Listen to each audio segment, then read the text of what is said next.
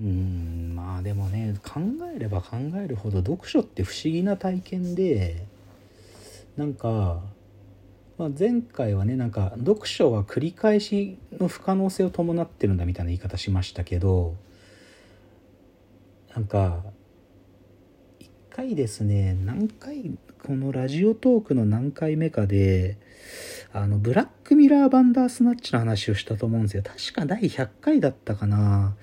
ブラックミラーバンダースナッチっていう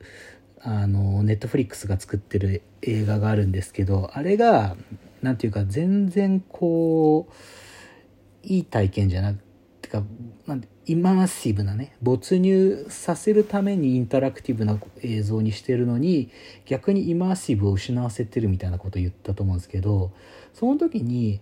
いや実は本紙媒体としての本っていうのはあんなものを作るよりかはるかにイマーシブだみたいなことを多分言った記憶があるんですよ。でそれはどういうことかっつうとブラックミラーバンダースナッチを例えば僕が5年後にもう一回見ても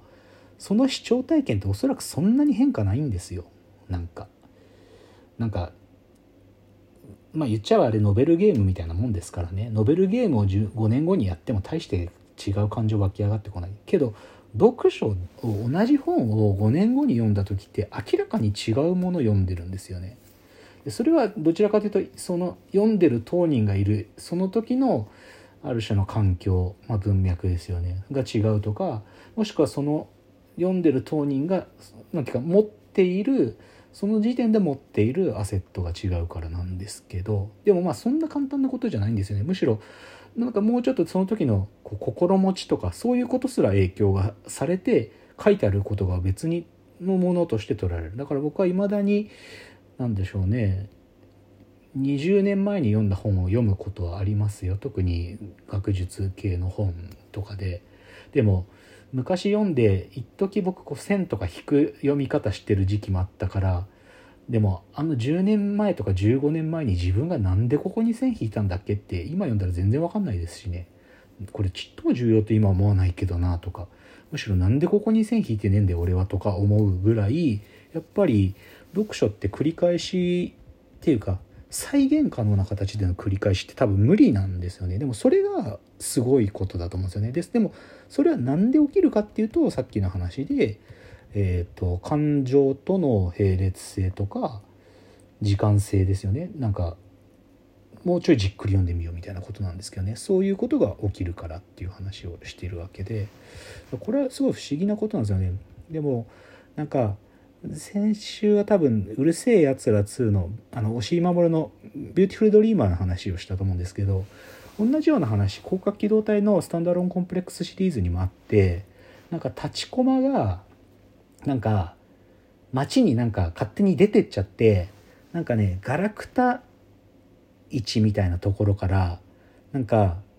いかがわしい電脳をなんかなんか持ってきちゃうんですよ。でその電脳っていうのが実は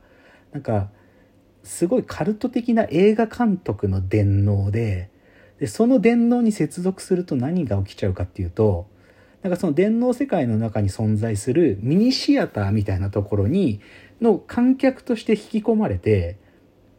永遠に終わらない映画を見続けるっていうそういうある種のちょっとウイルスじゃないんですけどねそういう電脳世界に接続したものを引きずり込むっていう話があるんですよ。で、そこの中で公安休暇の鑑識とかが出てこれなくなっちゃうんですよね。で、そこに行って元子が、でも、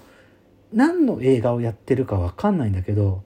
元子が涙を流すんですよね。で、なんか最後に元子が言うのは、始まりも終わりもなくただ観客を魅了したまま手放そうとしない映画とかもとこ言うんですけど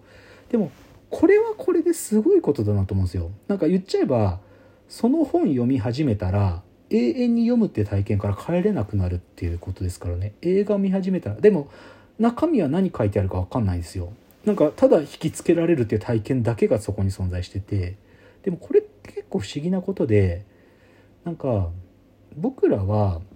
さっきのでも多分ねこういうことって現実にないんだと思うんですよね。究極時間性とかが並列なんか伴う行為だから僕らは感動とか起動してるのに感動っていうこの場合シニフィアンとシニフィアで言うとシニフィアンみたいな話なんですけどね。なんかそのむき出しの、まあ、ファルス羅漢的に言うとファルスなんですけどね。そういうものだけがむき出て存在するってことだとおそらくなくって。だからでも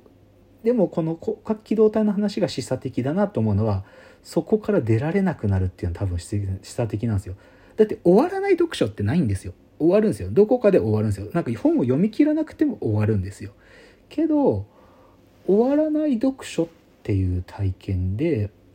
ずっとそこに引き止める。だから覚めない夢みたいな話なんですよね。覚めない夢みたいな。この辺が多分なんか読書に伴うその並列化された感情の部分だけを強調すると多分こういう物語になるんだなと思うんですよね。でじゃあ最後に前回はじゃあそういうふうに真の読書を定義した場合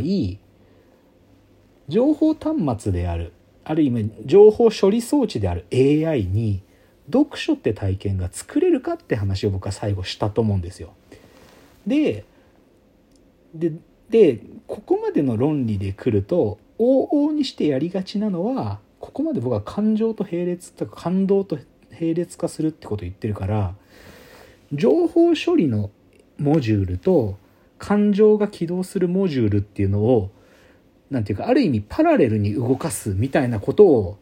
ここまでの僕の議論は推論してしまうってがちになるんだけど僕が言いたいことはそうじゃないってことをまあ言っ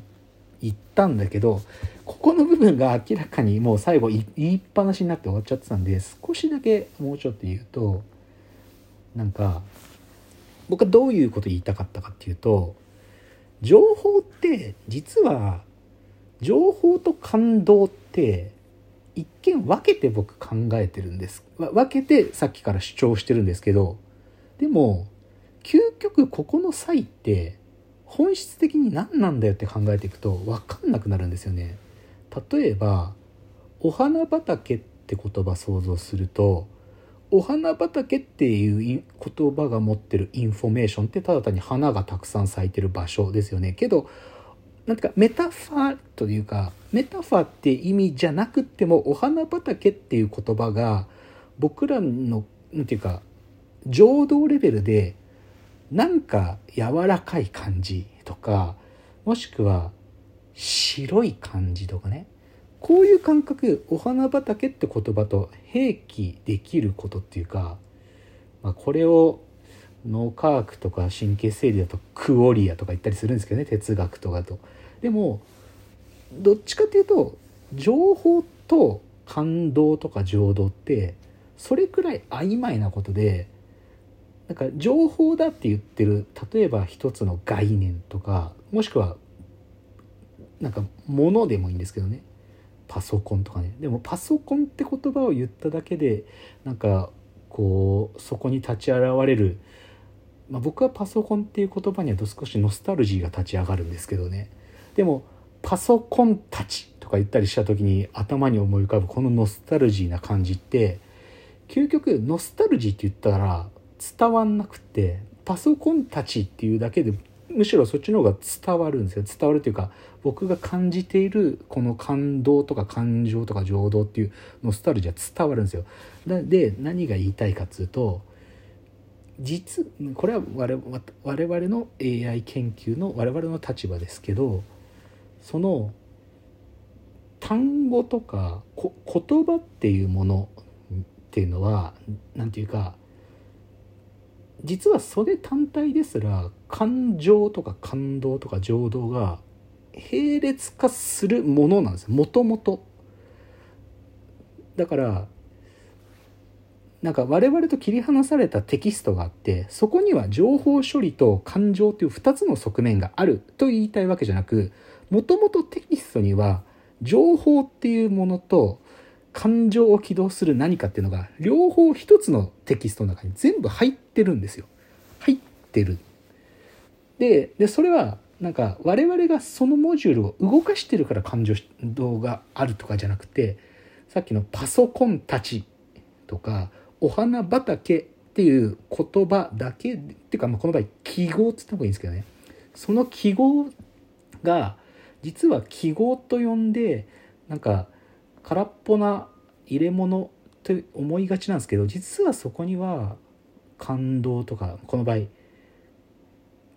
クオリアってさっき言っちゃったんですけどそういうものが併存してるものだって考える方が自然なんですよ。でって考えるとえー、っとサバンの方たちが828282 82って言って彼らはでも情報処理って意味で82って言ってんじゃないんですよ。その82っていう単位にすごい彼らなりの執着があってその82っていう単位に彼らなりのある種のなんかある意味色の違いとかねもしくはさっきのこう白い感じとかノスタルジーを含んだ塊みたいなそういう感情がおそらく82っていう塊に彼らは存在してるのでそういうことができるすごい人たちなんですよ。だけどそれは我々常人もパソコンたちって言ってるものにノスタルジーが立ち上がるのと実は本質的には差がなくってでそれはてかその思想でうちの AI は作られてるので大喜利 AI とかはある意味読書する AI の方がなんだってことをまあ前回時間がない中でわーっと言ったっていう感じなんですよね。ということでちょっと補足と延長戦を今日はやりましたけど少し言葉が足せたんでしょうか。まあ、ちょっと今日は疲れた中でホテルで出張先で撮ってるんであんまり